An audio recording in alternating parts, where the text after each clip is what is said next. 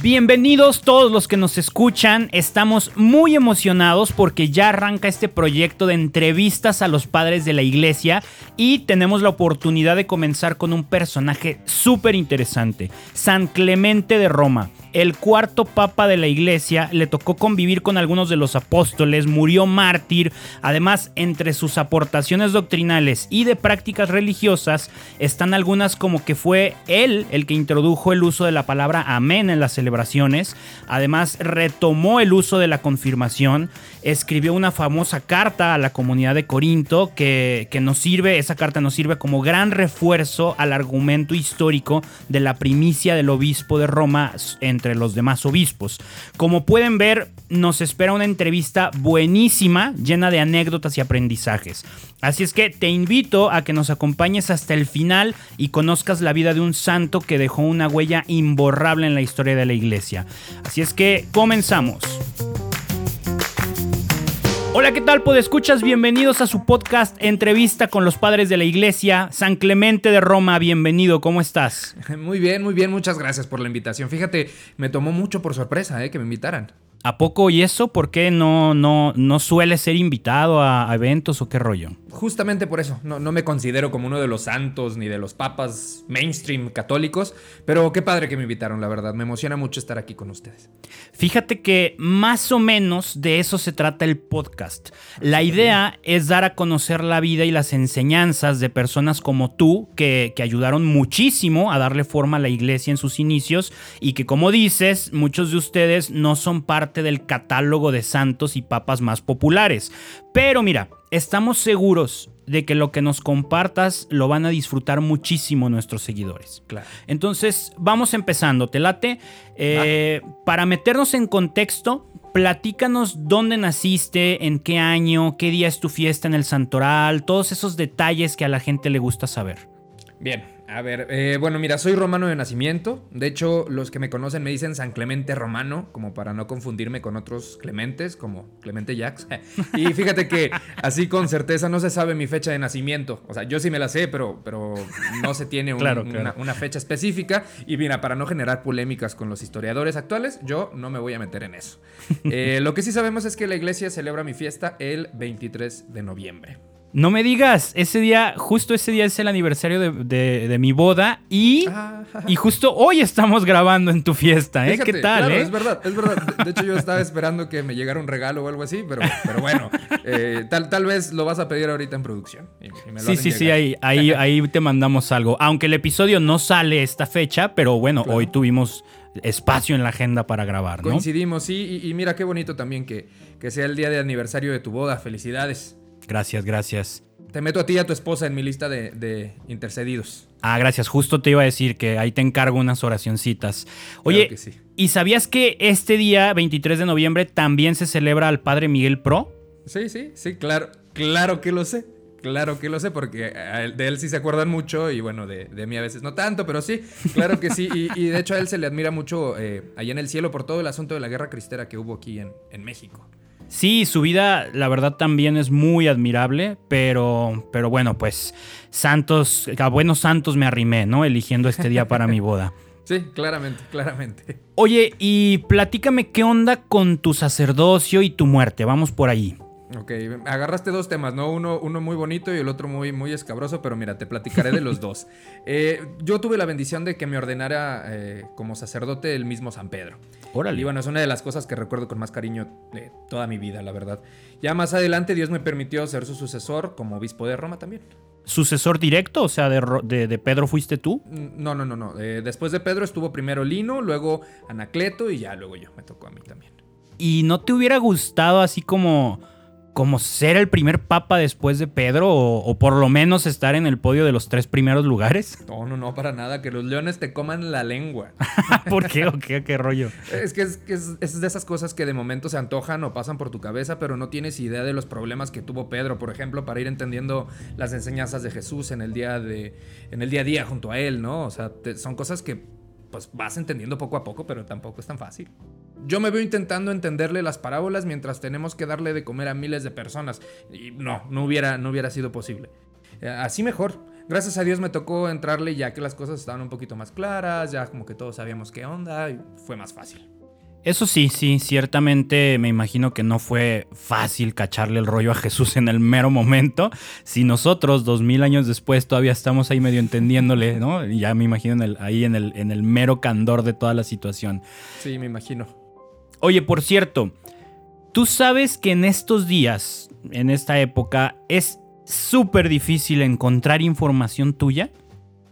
Eh, es sorprendente, ¿no? Por, por, el flujo de información que hay ahorita, pero me imagino que sí ha de ser muy difícil. Tenía una vida muy secreta. y entre tanto Clemente ya uno no sabe de cuál están hablando, ¿no? Oye, ¿y, ¿y, a qué crees que se deba eso de que sea tan difícil encontrar información de tu vida? Mira, primero que nada, en esa época no teníamos redes sociales, ¿no? De entrada. Así que yo no podía estar publicando mis selfies, ¿no? Era imposible. Pero eh, de haber tenido Instagram, pues sí hubieras encontrado muchas, muchas fotos mías, eso sí. Eh, pero aparte de eso, en mis tiempos documentar tanta información se complicaba por cuestiones logísticas. No todo el tiempo teníamos dónde escribir, por ejemplo. A veces era muy difícil eh, encontrar algún lugar donde poder estar escribiendo. Y súmale la situación de persecución en la que vivíamos. Había que algunos debían estar escondiéndose por días, a mí me tocó, o moviéndose de ciudad a cada rato. Era muy complicado. Y pues bueno, ya me imagino que en medio de todo eso, andar pidiéndole a la comunidad que escribieran sobre mi vida, no, hubiera sido algo imprudente, ¿sabes? Eso sí, sí, sí, estaría medio cañón. Lo bueno es que logramos encontrar algunas cuantas cositas, ¿no? Por ejemplo, varios santos se dieron a la tarea de escribir de ti. En este caso, por ejemplo, San Ireneo, que de seguro lo conoces de allá del cielo. Claro. Sí, a Ireneo le encantaba estar compartiendo cosas a todo el mundo. Sí, es, es medio comunicativo, digámoslo así, ¿no? A veces de más, eh, pero mira, eh, eso fue bueno, eso fue bueno. Y mira, en uno de sus escritos dice que tuviste a los apóstoles que, que tuviste, perdón, que tuviste a los apóstoles, y tuviste, ¿no? Ahí como guardados. no, tuve no, que tú viste a los apóstoles y conversaste con ellos y que incluso en tus oídos, así lo dice San Ireneo, resonaban sus, resonaban sus predicaciones y tenía su tradición ante tus ojos. ¿Qué se sintió poder convivir de primera mano con los testigos inmediatos de todo lo que Jesús hizo en este mundo? Mira, la verdad fue, fue una experiencia muy bonita, ¿no? Los apóstoles eran personas muy enamorados de Dios. Les tocó vivir cosas muy difíciles con todo eso de la crucifixión, los señalamientos a la comunidad judía en Jerusalén. Mira, nosotros ahora entendemos todo casi en dos zancadas de camello porque ya vino el Espíritu Santo y nos ayudó en cierto sentido a comprender todo esto. Pero ellos tuvieron que vivir primero la emoción de convivir con Jesús. Es algo que pues, a muy pocos les tocó, ¿no? Y verlo hacer las cosas increíbles, escucharlo, hablar sobre todas esas enseñanzas nuevas y de repente tuvieron que despedirse de él. Los pobres pasaron algunos días de completa incertidumbre y desolación. No puedo ni imaginar lo que sintieron. Claro, después de eso fue el Pentecostés, sus ánimos y su fe se renovaron, pero aún así fueron días muy difíciles. Podrás imaginar el testimonio que daban con su sola presencia. Eran hombres que tenían la certeza de que todo lo que Jesús prometió se iba a cumplir. Y en verdad que el poder compartir algunos momentos con ellos, pues fue de lo más enriquecedor que viví, sin duda. Nomás de imaginarlo, se me pone la piel de gallina, de verdad, este, de gallina que todavía no ha cantado, ¿no? Antes de que lo niegue. Claro, claramente. Oye, y ya para meternos en el tema de tus aportes teóricos a la doctrina de la fe, eh, sabemos que te adjudican varios escritos que no son tuyos. Uy, sí, sí, sí, claro. Y qué lata con eso, ¿eh? Por más que lo he intentado durante siglos, no hay nada que hacer. Es como cuando te clonan una cuenta de Facebook, por ejemplo, y ya sabes, mil procesos para que no te hagan caso. Bueno, es, así ha pasado. sí, tal cual. Créeme, tengo un amigo que sabe muy bien de esas cosas. Pero bueno, también sabemos que hay una carta que sí escribiste tú, la famosa carta a los Corintios. Bueno, famosa para los que estudian de estas cosas, ¿no? Tampoco es como que hay la carta más famosa, ¿no? Pero, pero así que tú digas famosa, famosa, pues no. Famosas las cartas de Pablo, esas sí son famosas. Eso todo mundo las ha escuchado mencionar. De la mía apenas se enteran dos o tres descacerados que se perdieron en la inmensidad de documentos que se han escrito en la iglesia, pero bueno, bueno, yo soy uno de esos descacerados, ah, déjame decirte. Eh, no, fue, no fue eh, intencional, ¿eh? No, no, no, para nada. Lo tomo como cumplido. Eh, y sí, quizá no es tan, tan reconocida, pero sí está muy buena esa carta, ¿eh? O sea, escribiste cosas muy interesantes. Ah, muchas gracias, muchas gracias por los ánimos, por las flores. Se, agradecen, se agradecen. Fíjate que la estuve leyendo por algunos fragmentos, pero me gustaría que tú nos compartieras algo de lo que escribiste en ella. Claro. Eh, bueno, mira. Eh, Corinto fue una de esas iglesias a las que les poníamos especial atención. No sé si te acuerdas, pero como Lucas narra en el libro de los Hechos, eh, que Dios se comunicó con Pablo en sueños y le dijo que tenía un pueblo numeroso en esa ciudad. Bueno, así es que no íbamos a tomar esas palabras a la ligera, ¿no? Y en esa época era una ciudad muy cosmopolita, había gente de todos lados, se compartían muchas ideas, no era tan ortodoxa como otras ciudades y pues eso facilitaba las cosas para compartir el mensaje de Jesús aunque también las diferencias sociales estaban muy marcadas, ¿no? La, mayoría de los integrantes de la iglesia eran esclavos o gente de clase socioeconómica baja, así es que como te has de imaginar, ¿no? Entre ellos había muy buenos corazones, pero también abundaba pues los que se dejaban llevar por la envidia o la soberbia, ¿no?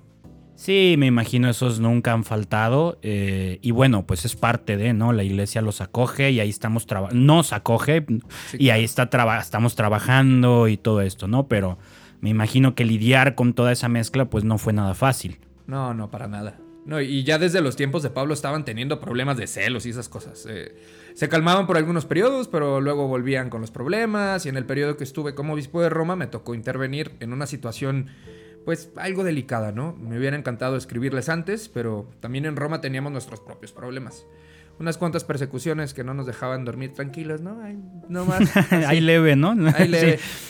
me imagino que el emperador los traía cortitos, ¿verdad? No, hombre, no, sí, ni me digas, ¿eh? ese Domiciano era un loco.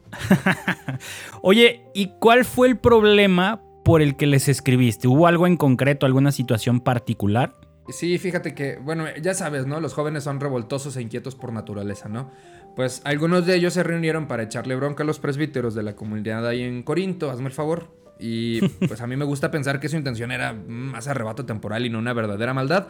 La cosa es que se le salió de las manos y el alboroto se armó en grande. No, no me digas, o sea, de plano caótico. Sí, sí, sí, un caos absoluto. Mira, se armó un desastre eh, con decirte que lograron destituir a los presbíteros encargados de la comunidad, así, sin más. O sea, había gente que los mismos apóstoles habían nombrado para los puestos de responsabilidad. Imagínate, los quitaron, ¿no? No, no, sí debió de estar preocupante la cosa, ¿eh? Sí, sí, bastante, pero tenía, mira, tenía confianza en que todo se iba a solucionar pronto. Al final de cuentas tampoco es que fuera un ejército de rebeldes, ¿no? Eran uno o dos inconformes nomás.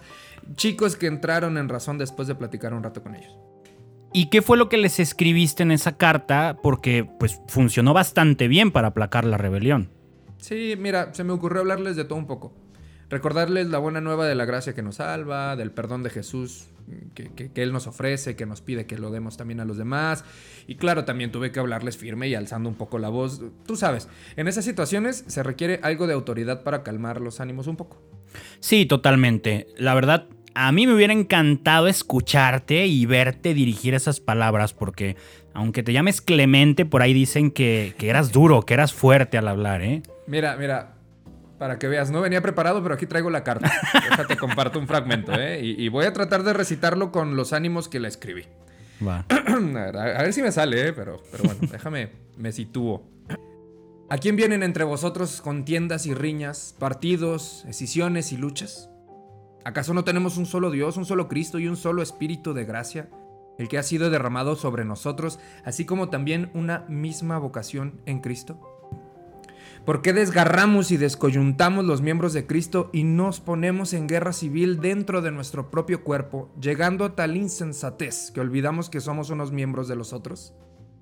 ¿Eh? ¿Qué tal? Sí, con eso se calman porque se calman, sí, ¿no? se calman porque se calman, ¿no? Y despuésito agregué unas frases acá tipo Gladius que cortan hasta lo más profundo. Les dije, por ejemplo, mira esta. Vuestra división extravió a muchos, desalentó a muchos, hizo vacilar a muchos y nos llenó de tristezas a todos nosotros. Y con todo, vuestra división continúa. Pero bueno, no, no, solo les dije eso, la verdad. Ya viéndolo en, retrospectiva, la carta que les mandé fue algo larga, la, la verdad. Pero, pero bueno, tú me has de comprender, cuando uno habla de estas cosas, nunca son suficientes palabras para expresar todo lo que Dios pone en el corazón. Sí, te entiendo por completo, ¿eh? Oye, y aparte de esto, ¿de qué otros temas les hablaste en la carta? Mm, pues bueno, mira, lo más urgente era lo de su disputa interna. Así que es con eso, con eso comencé la carta más bien.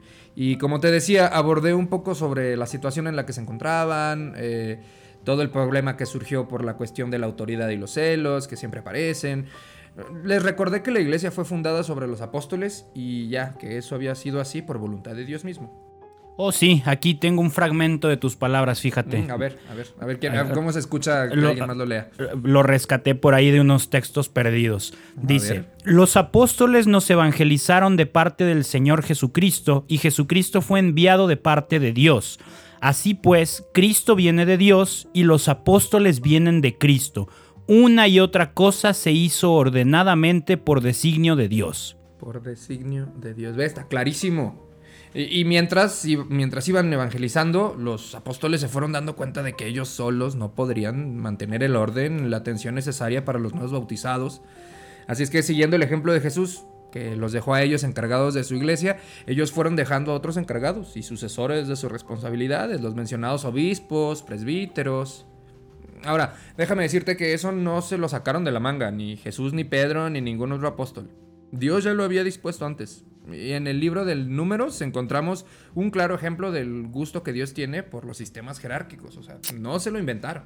Fíjate que nunca, nunca había reflexionado sobre esa, esa conexión de números y ese tema, ¿eh? Sí, sí, es más, mira, abre tu Biblia en Números 17, 17 y verás. Híjole, ¿sabes qué? No, no me traje la Biblia, ¿eh? No, Mm, no pensé que... mm, Nada más eso faltaba. Un evangelizador que no anda con su Biblia para todos lados, ¿eh? Sorry. ¿Qué le vamos a hacer? A ver, mira, déjame, déjame decírtelo yo porque me lo sé de memoria. pues bien, cuando estalló la envidia acerca del sacerdocio y disputaban las tribus acerca de cuál de ellas tenía que engalanarse con este nombre glorioso, mandó a los doce cabezas de, de la tribu que le trajesen sendas varas. Y a la mañana siguiente hallóse que la vara de Aarón no solo había retoñado, sino que hasta llevaba fruto. Moisés obró así para que no se produjese desorden en Israel y el nombre del único y verdadero Señor fuese glorificado. Y si te fijas, no me lo sé de memoria, pues sí traigo aquí mi Biblia, pero bueno, quería decir que me lo sabía de memoria. ¿no? Y ya, entonces con esto se respalda la jerarquía de la iglesia en los designios de Dios. Y así como también lo hizo con Moisés, con las doce tribus, pues yo invité a la comunidad a recordar que es deber nuestro hacer ordenadamente cuanto el Señor ordenó que hiciéramos en los tiempos ordenados. Órale, no, no, no se me había ocurrido, como te digo, esta relación con la sucesión apostólica, pero, pero tiene mucho sentido, ¿eh? Sí, sí, sí, sí, tiene todo el sentido. Pe- Pero bueno, tiene sentido porque Dios dispone todo con sabiduría y, y el siguiente punto de la carta lo escribí por esa línea de ideas. Les hablé del Dios creador. Ah, claro. Encendemos nuestros pasos hacia la meta de paz que nos fue señalada desde el principio, teniendo fijos los ojos en el Padre y Creador de todo el universo, y adhiriéndonos a los magníficos y sobreabundantes dones y beneficios de su paz. Contemplémosle con nuestra mente y miremos con los ojos del alma su magnánimo designio. Qué hermosas palabras les dirigiste, ¿eh? Pues es que la creación nos habla por sí sola. Nos habla de armonía y la paz que Dios nos ha regalado. El sol, la luna, los coros de los astros, la tierra que germina a sus debidos tiempos, las estaciones del año que se respetan una a la otra y hasta los más pequeños animales logran vivir en concordia y paz. Esa palabra siempre me ha costado, fíjate. Pero es que escribirla no, decirla así. Y bueno, ya nosotros que no solo somos su más preciada creación, sino la que ha sido capaz de acogerse a la misericordia de Jesucristo, estamos llamados a vivir en armonía y paz también.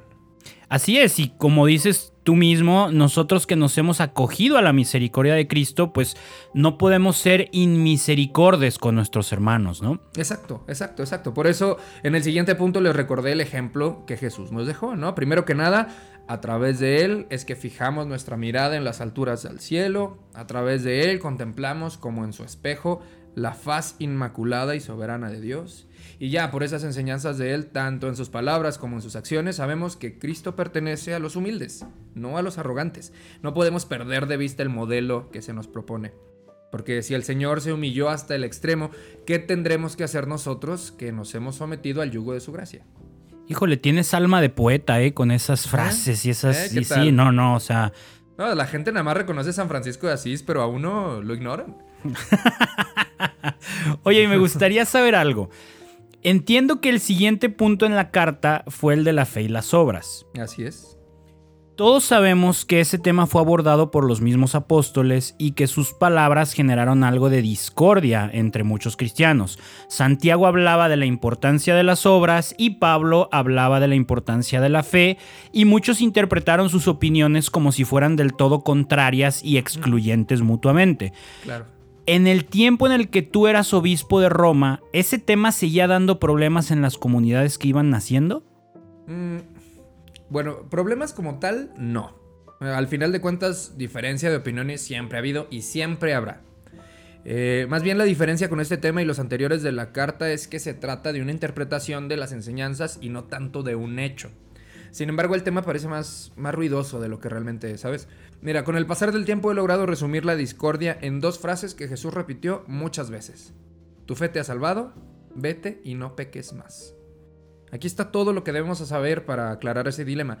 Él nos dejó muy claro que la fe es la que salva, ¿no? Primero, pero que las obras van de la mano de la fe. No se trata de elegir una u otra, eso es una falsa dicotomía y caer en ese juego puede ser pues, muy dañino. Supe, supe, por ahí del siglo XV, un sacerdote alemán fue presa de esas ideas y ha confundido a muchísimas almas nobles en busca de la verdad. Mira, quise aprovechar la carta para hacer presente el llamado de Jesús a que seamos santos, partiendo de la fe, pero llevándolo a cabo en nuestras obras. Invité a nuestros hermanos de Corinto a que huyeran de toda calumnia, de todo abrazo torpe e impuro, de embriagueces y revueltas, de la, de la detestable codicia, del abominable adulterio, de la odiosa soberbia, y a que siempre buscáramos practicar todo lo que es santificador nada más. Fíjate que me encantó cómo resumiste todo este tema que ha dado para hablar durante siglos en dos pequeñitas frases de Jesús. Es que ahí está todo, nada más. Y, claro, es un tema delicado y algo confuso en un inicio, pero mira, todos hemos ido entendiendo de qué se trata poco a poco. Es cosa de tener santa paciencia y pedirle a Dios que nos elimine. No, no es algo de la noche a la mañana, pues.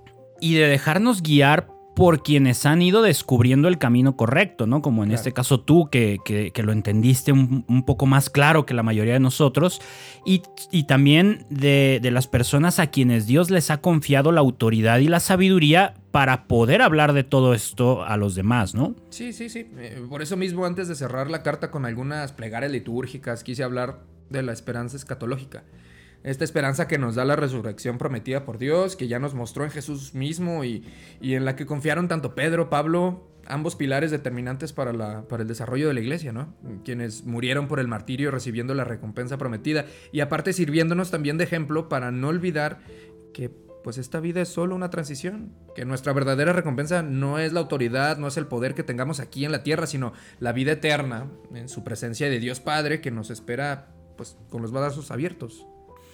Buenísimo, súper bien dicho, ¿eh? Bueno, Clemente, digo, digo, San Clemente. Sí, sí, sí, aunque, te eh, cueste un poquito, ¿eh? me, lo gané, me lo gané a pulso. Ah, sí, sí, sí, literal.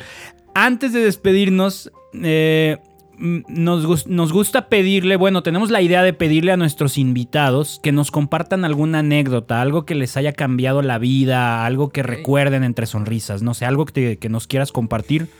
Ok, mira, yo sé que para muchos hoy en día puede parecer algo loco, pero te voy a platicar la forma en que morí. Está raro, pero bueno, es algo que literalmente me cambió la vida, ¿no? Sí, sí, por la muerte. Sí, claro, claro que sí. Y además, siempre recuerdo, no sé, lo recuerdo como, pues entre muchas sonrisas. Mira, había una muchacha que se llamaba Teodora. Estaba casada con un prefecto romano que se llamaba... Ah, sí, ya, eh, Sicino. Es que, ¿quién se llama Sicino? Pero bueno, Teodora estaba, estaba casada con Sicino. Y ella se había convertido al cristianismo a escondidas porque iba a escuchar mis prédicas, frecuentaba los lugares donde nos reuníamos para celebrar la Eucaristía, ¿no? Y pues bueno, con el tiempo pasó lo que tenía que pasar. La descubrieron y por ende también a mí. Y casi me matan, ¿eh? Me salvé de puro milagro, literal. No voy a entrar mucho en detalles sobre el milagro, pero gracias a eso, Sicino y otras casi como 500 personas yo creo se convirtieron al cristianismo para gloria de Dios. Pero claro, esto no le gustó para nada al emperador Trajano, así que pues decidió desterrarme. Me mandó a Crimea y ya ahí Dios sobró otro milagro a través de mi persona y, y ándale que ahora se convirtieron pues muchas más personas. Con decirte que pudimos fundar ahí 75 nuevas comunidades. Ahí Órale, sí, es un buen, un buen número. Sí, pero bueno, eso colmó la paciencia del emperador y al poco tiempo mandó que me mataran. Me amarraron en un ancla y pues me lanzaron al mar. No, ¿es en serio que así te moriste? Sí, digo, nadie lo sabe con certeza, pues ese es un relato antiguo y el que la gente ha aceptado como verdadero, pero bueno, mira, lo importante no es que la gente hable de cómo morimos, ¿no? Esos ya son detalles, sino de cómo vivimos. Y, sobre todo, pues gracias a Dios creo que tuve una, una buena vida que vale la pena contar. Eso sí, totalmente de acuerdo, San Clemente. Oye, pues muchísimas gracias por dedicarnos un poco de tu tiempo. Yo sé que allá en el cielo tiempo y espacio se manejan distinto, pero bueno, acá tenemos agenda y tiempos rápido que se, que se van rápido. Y te agradezco mucho tu disposición de, estar con nosotros y compartir algo que quieras decirle a, la, a los podescuchas antes de despedirte. No, pues nada, muchas gracias. Primero agradecerles a ustedes por, por la invitación y pues también agradecer a, todos los, los, podescuchas, ¿no? Muchas gracias por estar aquí y, pues nada, invitarles a que sigan escuchando la vida de, otros santos, escuchándonos por acá, que, tenemos mucho que contarles. Ustedes creen que, que ya porque estamos en el cielo no tenemos nada nuevo que decir, pero no, todos los días hay algo nuevo que decirles a ustedes, a ustedes que están todavía viviendo en la tierra y que pues son los que tienen que seguir nuestro legado, ¿no? Buenísimo, pues muchísimas gracias San Clemente nuevamente.